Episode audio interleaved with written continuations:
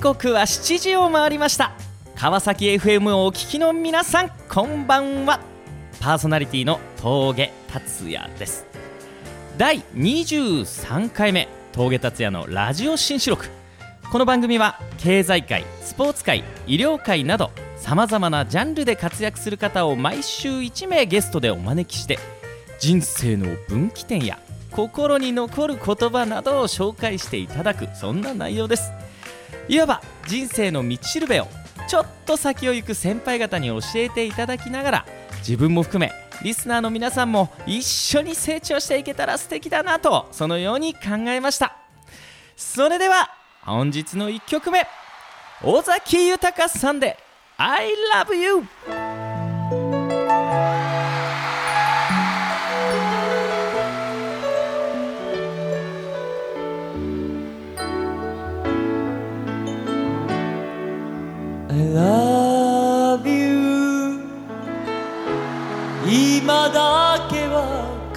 しい歌聞きたくないよ。I love you 逃れ逃れたどり着いた。この部屋。何もかも許された恋じゃないから。二人はまるで捨て猫みたい。落ち葉に埋もれた空き箱みたい。だからお前は子猫のような鳴き声で。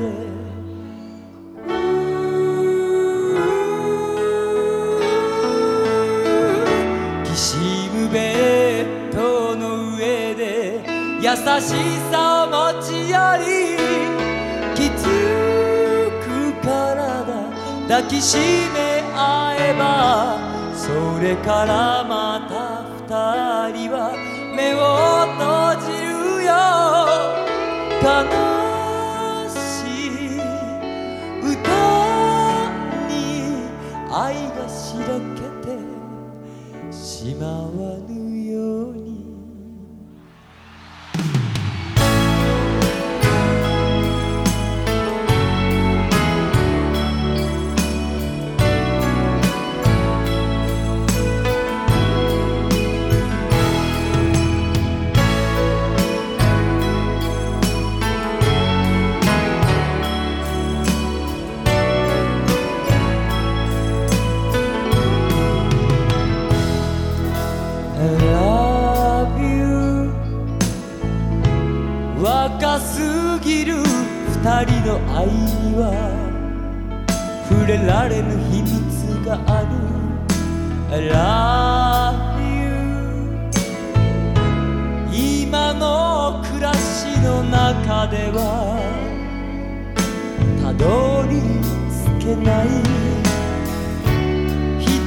重なり生きてゆく恋を。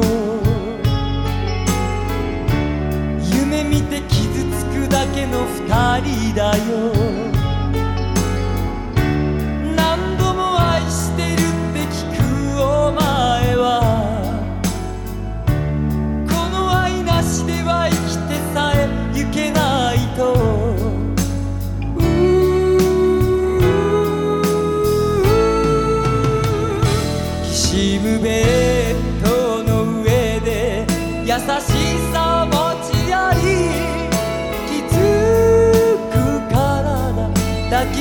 め合えばそれからまた二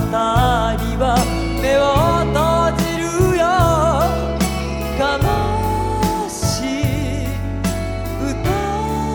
に愛がこの番組は株式会社 DoIt の提供でお送りします。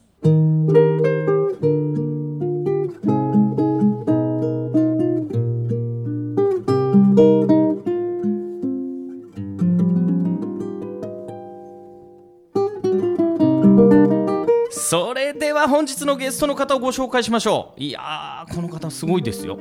ジブラルタ生命保険ライフプランコンサルタントとしてですね活躍されています。なんとギネス記録を作られたという方です。南哲也さんです。こんばんは。こんばんは。いやーどうもありがとうございます南哲也さん峠達也とちょっとなんかに、名前が似てる雰囲気ありめますよねちゃくちゃ似てますね。ね三文字ですし、最後にやついてます。ねはい。なんかハワイに行って共通項目を探す日本人の会話ってこんな感じなのかなっていうスタートですけどね。はい南さんね本当に今日はありがとうございます。とんでもないねお招きいただきましてありがとうございますやありがとうございます。もうねリスナーの皆さんも素敵な方なんですよ。もう誠実さがもうにじみ出てる。ありがとうございます方なんですけどね。どういうことですか？このギギネス記録を更新っていうのは。はい、えー生命保険業界って、はいはい。あのなかなか、あのすごくすごくお話聞かせてくださいって言っていただけることってすごくパーセンテージ少ないんですけども、あの本当にあのあなたを守りたいとか、本当にあなたの役に立ちたいって思う気持ちを届けることで、たくさんの方から、あのぜひぜひあのお願いしますって言っていただけることの積み重ねが、まあ、一つの結果になったっていうところなので、あのそんなに、えーすごく難しいことをしている感じではないんですけど、あの本当にあのそういう思いを届けていった結果があのちょっと評価していただけたっていうのが非常に嬉しく思ってます。いやギネス記録ですからね。はいギネスって世界ですからね。いやもう本当にありがとうすございます。ごいですよね。しかも2013年からスタートされたと。はい、いうことはもうまだわずか23年の話なのかそうですね。今ちょうど3年目ですね。いやいやすごいですね。えその前はもともとセールスマンだったんですか？もともとあの私前職あのたこ焼き屋さんをやってまして、たこ焼き屋さん？はいたこ焼き屋さんをずっとやってたんですよ。ええええええあの私高校卒業して4年アルバイトして、はい。自分の貯めたお金と日本行方会の奨学金で22歳から26歳まで大学行きまして、はい。それから2年間日本と東南アジアを自分探しのためにヒッチハイクで旅してまいりまして、はいはい。北は北海道利尻島礼文島から沖縄県日本最南端を果てれば最西端与那国西表鳩間島黒島竹富鹿児島県の与論島みたいにして回りまして で大阪から3日間かけて船で中国渡って、台湾韓国中国ベトナムカンボジアラオスタイと、ずーっと回って、ですごくすごくホスピタリティのある、人を喜ばせているお店に出会って、こんなお店やりたいと思って、日本に帰ってきて、約5年間以内にお店を持つんだと決めて、はい。4年半サラリーマンを飲食店でやりまして、はいもらった給料の98.9%を貯金し続けまして、きなこ牛乳だみっけ飲み続けて、一千何百万貯めまして、であのあの東京に出てきて、あの高円寺でたこ焼き屋さんを9年間やってたんですよ。えー、すごいですね、あのねこの方はライフプランナーですからね 皆さん。話し手の話し家さんじゃないですからね皆さんね。勘違いしないでください。ライフプランナーですからね。9年間。9年間もう本当にたこ焼きさん楽しくやらさせていただきましたね。はい、もう本当にたこ焼き屋さんを、ん。あのー見かけるとですね、ほとんどパックに詰まって電球で温めて置きっぱなしになってるんですよ。うんうんうん1番から20番までたこ焼き置いてある、1番が一番古いたこ焼き、20番が一番新しいたこ焼き、お客さんが何番欲しいですかと、みんな20番欲しいですよね、でもお客さん来ると「いらっしゃい!」言うてはい。1番打て、ん。また「いらっしゃい!」言うたら2番打て、ん。でなんでそういう売り方すんのかって言うたら、一番の目的が利益を上げることなんですよ、ね。お店にとってですね、うんうんうんでも本当に美味しいのを食べてほしいと思っていたら、そういう売り方にはならないですね、うん確かになぜかって言ったらラーメン屋さんで、例えば何時間も前に置いてあって、お客さんが来たらラップを外して、もう本当に美味しない状態になってるのを渡す店ないです。いやそりゃそうですよ。なぜか言ったら目で見えるからです、目で見えるので、それが美味しくないとお客さんにも分かってしまうけど売れないんですよ、うん。でもたこ焼きは分からないです、うん。僕たちが今届けている生命保険も目に見えないので、それが分からないんです、僕はたこ焼き屋さんやってる時に、たこ焼きで28個焼き上がるんですね、たこ焼き28個焼き上がってる中で、えあの20個売れたら、は次に8個余ってますね、で次のお客さんが10個くださいって来たら、普通のお店やったらもともとあった8個入れて、ん。足りひんからまた新しいところからまた焼いて2個入れて、うん。お待たせって出すんですけど、あのとにかくあの8個ある状態で、これ今からやったらもうすぐ焼きたて出ますんでと、10個300円計算になってんで、8個やから240円で構いまへんと。でももう構えん構えん焼いたってって言うてもろたら、うん。じゃあ今から焼くのに8分ないし12分間かかるんですと、いうん。もうとにかく焼きたて出しますからって言って、その8分ないし12分間なぜこの焼き方にしているのか、うん。なぜこのお店をどんな思いでやってるのかっていうのを全開で喋るんですよ、なるほどね。なるほどね。このお店はこういう理由でいつも人がいてくれてんねんなと、はい。こういう理由でたくさんの人が来てんねんなと、えそれが本当に伝わって伝わって伝わっていって、ええ。たくさんのお客さんがまた来てくれると、えうん。で実際たこ焼きを出すということになった時に、古い方の8個でなしに新しい方から7個ないし8個入れてうん。もともとあった中から2個ないし3個入れて、うん。うん。お待たせしてしまったことが申し訳ないかねと、うん。おまけを入れて出してた。午前中に来ようが午後に来ようが夕方来ようが夜夜中に来ようが、あそこのお店美味しい方から出してくれるよと。その姿生き方あり方を見て、たくさんのお客さんが来てくれていたことが私にとって誇りなんですよ。なるほど。ただそれを生命保険という仕事に移ってやったところ本当にたくさんのお客さんがあのぜひぜひ南さんお願いしますって言っていただけていることが誇りなんです。じゃああくまでも仕事は南さんにとっては何だろう、手段というか表現の舞台であって、はい、自分を届けるうん。一つの方法ですね。うーん。そのなんでしょう？たこ焼きさんねそんな売れてるたこ焼き屋さんからどうしてまたこう転職されたんですかもっと。そうですねあの、うん。人との出会いがありまして、ほうほあの私の、えーすごく思い入れのある、えー桜井さんという方がいてるんですけどほうえーその方との出会いがあって、ええ。私あのこの仕事転職しまして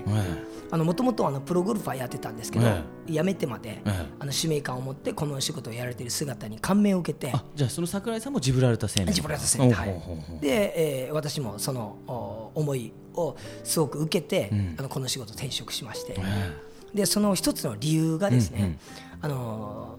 ちょうど出会った時にですね、あの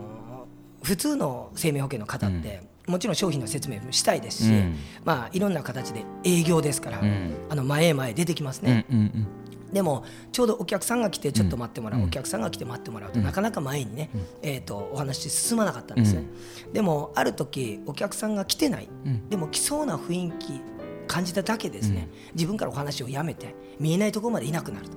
本当に目の前にいるお客さんに迷惑がかからんように、うんまだ見ぬお客さんにん。迷惑がかからんようにと、うん。あこういう姿勢っていうのに、うん。あの素晴らしく私は人間力を感じまして、うん。やっぱそういうことが僕は本当にどんな仕事になっても、ん。すごくすごく多くの力となってお客さんに伝わっていくんちゃうかなと思ってですね、うん。まあ、そういういろんなことがあって、このお仕事に移ったっていう出会いがあったんなでするほどね、なんかこう思いとか、なんだろうな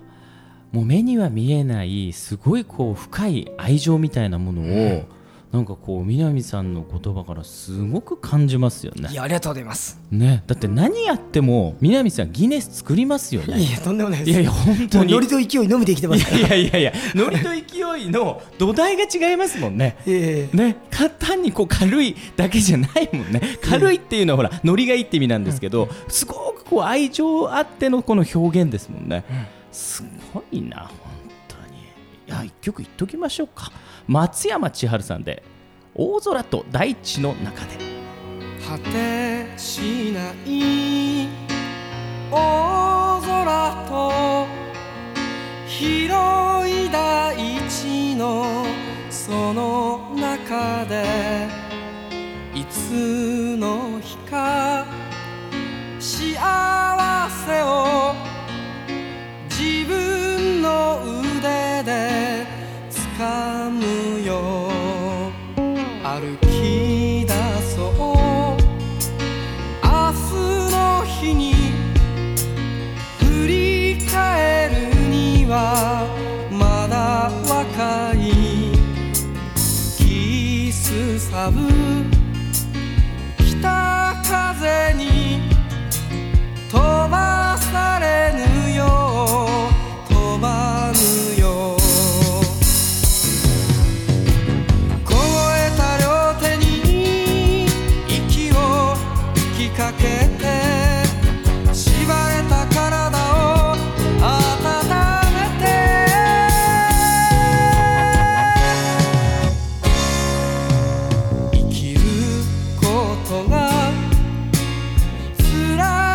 とか苦しいだとか言う前にのに育つ。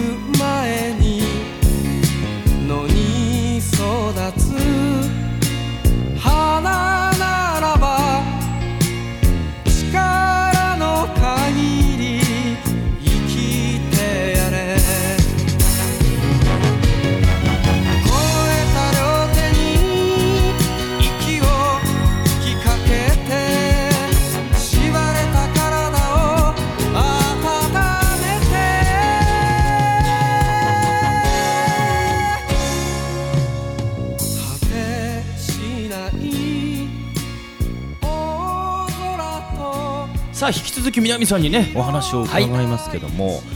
まあ、南さんね行列のできるたこ焼き屋さんもやられて、はい。そしてまた入社してまだわずかね3年以内で本当にトップコンサルタントトップセールスになられてるわけですけど、なんだろう一番になる秘訣というかね、はい。トップセールスになるこう秘訣って何ってこう聞かれたら、はい。なんて答えます？そうですね、うん。えー本当に自分がやっていることに自信を持つことであり、お客様の役に立ちたいと心の底から思うことですね。うん。はい、自信を持つこと。あとお客さんの役に立とうと思うこと。そうですね。じゃあトップセールスになってない人は逆に言うと自信がなくてお客さんのことを思ってないと、そういうことですかねそうですね。その気持ちが足りないということですでそれをずっと深く掘っていくと、ん。何のためにこのお仕事を選んだのか、何のために自分が生きているのかっていうことをん。深く深く自分の中でうん。確認することはできていないことで、迷いがあったり、ん。お客さんに対して本当に今自分がやってることや提案していることがいいのだろうかっていうことが大きく自分の気持ちを進められない、うん。そこにやっぱ当たってきますね。なるほどね。じゃあどうやったらそれが見つかるんですか？ねそうですね。私は一つきっかけがあるんですけど、ほうほうほう。私は大学生の時に応援団やってまして、えはい、応援団って真っ黒い学生服をいつまでに着てですね、応援つけてる姿を見せることで、ああいつがあんなに一生懸命頑張ってんなヒット一本打つぞと、あいつがあんなに一生懸命頑張ってんな声を出すぞと、応援団チアリーダー吹奏楽団観客が一致団結することこそ完成された応援だと思って一生懸命頑張って応援しているうちに、いつの間にかいやお前があの時応援してくれた声が聞こえたからヒットが打てたよ、うん。お前があんなに一生懸命汗水たら一生懸命拍手をしていたから、俺たちも拍手をしたよ、声を出したよと、やっぱそういう風にしてその人が心の底からそう思ってやっている姿に感銘を受けて、周りの人が動いていくっていうのをすごく体感した中で、あの自分自身のやっていることに大きな意味を持つようになったんですよ。うん。なるほど。で私が応援団をやっていて非常に、えー学んだ一つの言葉がありまして喜べば喜び事が喜んで喜び集めて喜んでくると。ほすごくすごく嬉しいことがあったら、その嬉しいことを人にして差し上げようと、すごくすごくそのエピソードを聞いて、気持ちがほっこりしたら、そのほっこりした気持ちのものを周りの人に話して伝えていこうと。そしたらそれを聞いた人がまたほっこりして、家に帰って恋人に喋ったり家族に喋ったり、それをしてもらえた人がまた自分の周りの仲間や、周りの自分と出会った人にして差し上げて、ん。そのことが本当に本当に自分の周りでいっぱいになったら、巡り巡って自分のところに帰ってくるやもしれないなと。でもそれは見返りを求めてやることではなくて、本当に心の底からそうありたいと思った気持ちがいつしか時間差でやってきた時にものすごい喜びを感じるというのを私は応援団で学んだんです、そして何よりもそのスタートが必ず自分からでなければいけないというのが応援団なんだよと、ただその応援団の精神が学生服がたこ焼きさんが鉢巻きになって今はバッチになってやってますということなんですよ。なるほど。はいなんかでもそれってできるんですかね？はい。ちょっとこう意地悪な角度で物事を見たときにね、はい。それ南さんだからできたんじゃないのと。はい。例えばね、はい。ちょっと卑屈な人がいて。い。やはい確かにわかるよと、はい。でもそれわかるけどそもそも人ってそんな続くのと。はい。どうですかね実際？そうですねあの、うん折れてしまいそうなことっていうのは、どんな人でも必ずあると思うんですね、はいはいあの全ての人が順風満帆に行くわけではないので、うん。うん。ただその中で本当に自分が何のためにこのお仕事を選んでいるのかなとか、えなぜ自分が今生きているのかなとか、そういうことを突き詰めていくと、あの立ち返る瞬間があるんですよ、うん。私の中ではやっぱりあの人生の目的って何ですかって尋ねられたら、あの幸せになることだと、うんで自分がじゃああの幸せに感じる瞬間って何って言ったら、自分の妻が本当にこのパパ選んでよかったって、いつしか言うてもらえることであり、自分の娘が本当にこのパパに育ててもらったから今の私があるんですっていつしか言うてもらえることであり、自分と出会った方々が本当に南さんに出会えてよかったって言うていただけることそれが僕の中での幸せを感じる瞬間なんでうん。それって本当に自分が心の底からそう思わないと、なかなかできないじゃないですか。でもそれって、あの自分自身が本当に今やっていることの意味を自分に問い続けると、そのことがあのブレそうになった時戻れる瞬間があるんですよ。うん。なるほどね。はい、僕の中では毎日毎日お家に帰って寝る前に、今日一日どういう方に出会って、はい。えーどんな思いを届けられたかなとか、また逆にどんなことを教えていただけたかなとかっていうのを毎日振り返る時間を、うんなるほど。あの作ってますね。えーちょっと聞きました？ライフプランの皆さん。ね。とんでもないです。振り返る時間をね今日どんな人にこう会ってありがたかったか何をこう提供できたかとそれをこう思い返してるわけですね。はい。これは貴重な話だな日々何かはその他でやってることってあります？多分ねリスナーの皆さんの中にセールスの方多いんですよ、はい。ね、きっとその業界でトップセールスになりたいと思っていますから、はい。何かこう日々南さんがやってること一つはいか二つ教えてもらえたら嬉しいなと思うんですけどね、はい、ありがとうございます。まず一番初めにお会いさせていただいたときに、その方がどういうあの今まで生き方をしてきたのかとか、はい。また今現在どういう方向性に向かって生きていこうとしてはるのかとか、でそのことをたくさん聞かせていただいたり、そのことをすごくすごく自分がまた語ったりして、本当にその方のこれからの未来に向かって、自分に何か一つでも役に立てることはないかということを、セールスとは関係なく自分自身が楽しむために会話をしたり知ろうとするっていうことは必ずやりますね、ん。なんかやってるっていうよりやりたくなっちゃう、なるほどなるほどね、はい。なんかね南さん本当ね愛情伝わってきますよね。もうね本当応援団っていうその言葉がねぴったりですもんね。ありがとうございます。いや本当すごいなと思いますよ。すごいわ。ちょっともう一曲いっときましょうか。ファンキーモンキーベイビーズで夢。あの日描いた夢はいつだって僕たちを待ってる。さあ追いかけて追いかけて今から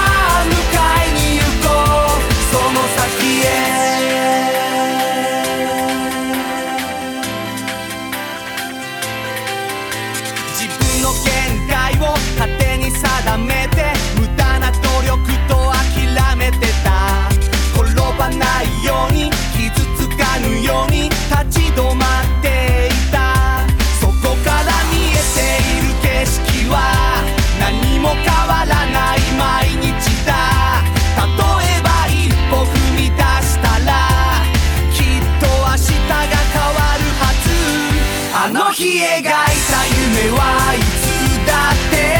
僕たちを待ってる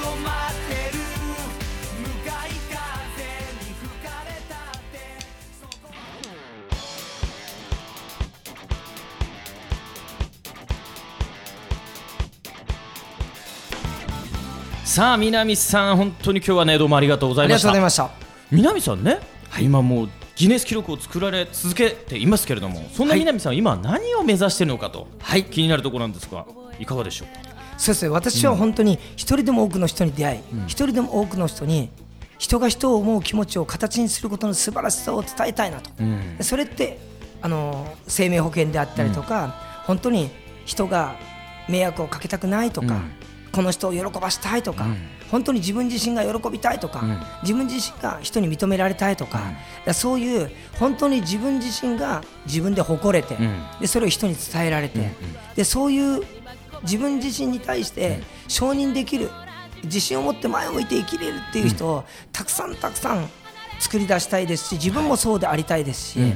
もう本当にこれからですね、もうたくさんのところでスピーチして回りたいですし、はいはいはい。またあのそういうう人たちともっともっと日本社会を良くしていきたいと思いますしなるほどなるほど。僕の中ではやっぱ、あの生命保険っていう仕事を誇りを持って使命感を持ってやってますから、はい。これからもずっとずっと続けていくんですけども、それとは別にですね、あのたくさんの人たちと日本社会をより良くするための何か活動をしていけたらなと思ってます。ありがとうございます、はい。最後にねこれから夢を持って頑張っていきたいと思う人にぜひメッセージをいただけたらと思いますが、はい。成功の秘訣は何でしょう？ありがとうございます、えー成功の秘訣はですね私は日々の生き方あり方にあると思っています、そのためには自分が何のために生きているのかということを深く考えてそして自分がどのように生きている時に最も楽しいと自分が思えるかということを自分に問うて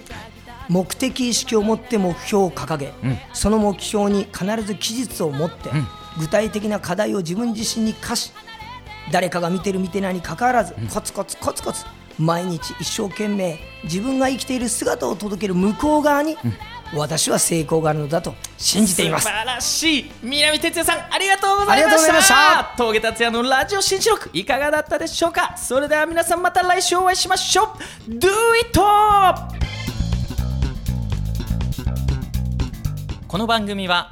株式会社 Do it の提供でお送りしました。